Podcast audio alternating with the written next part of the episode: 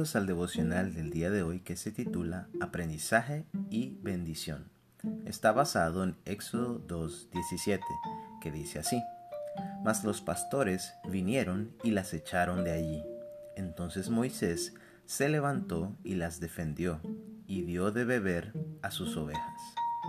Como vimos el día de ayer, como consecuencia de su pecado, Moisés fue humillado por sus propios hermanos hebreos, y además tuvo que huir de Egipto intentando salvar su vida.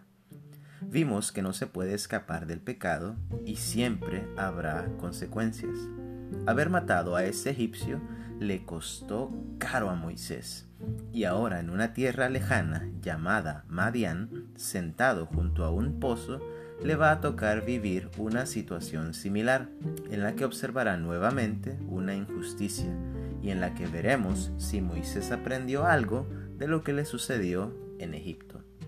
Resulta que los pozos eran puntos de reunión muy frecuentados en el contexto donde se encuentra Moisés, y él lo sabía. Todos necesitan agua, y estar sentado allí, Éxodo 2.16, le brindaba una oportunidad perfecta para tratar de establecer vínculos sociales en esa nueva tierra que le permitieran salir adelante.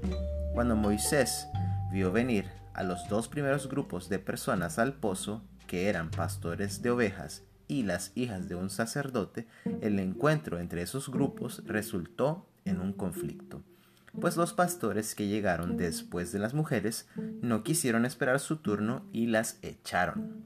El Moisés de Egipto, al ver injusticias como esa, quizá hubiera buscado cómo matar a alguno de los pastores, así como hizo con el egipcio que maltrataba al hebreo. Sin embargo, acá vemos a un Moisés distinto, uno que sí aprendió que se puede hacer justicia sin necesidad de pecar o matar. Moisés entonces defendió a las mujeres, poniéndose de su lado para que no las maltrataran, pero además las ayudó a llevar el agua para sus ovejas, de manera que también aprendió a tener un corazón humilde y servicial, no el corazón autoritario que tenía en Egipto. ¿Cuál fue el resultado de hacer lo correcto y no pecar para Moisés? Pues no solo el padre de las mujeres, que ayudó, lo invitó a una deliciosa comida que seguramente hace muchos días no había tenido, sino que terminó emparentándose con él al casarse con una de sus hijas y teniendo un hijo con ella.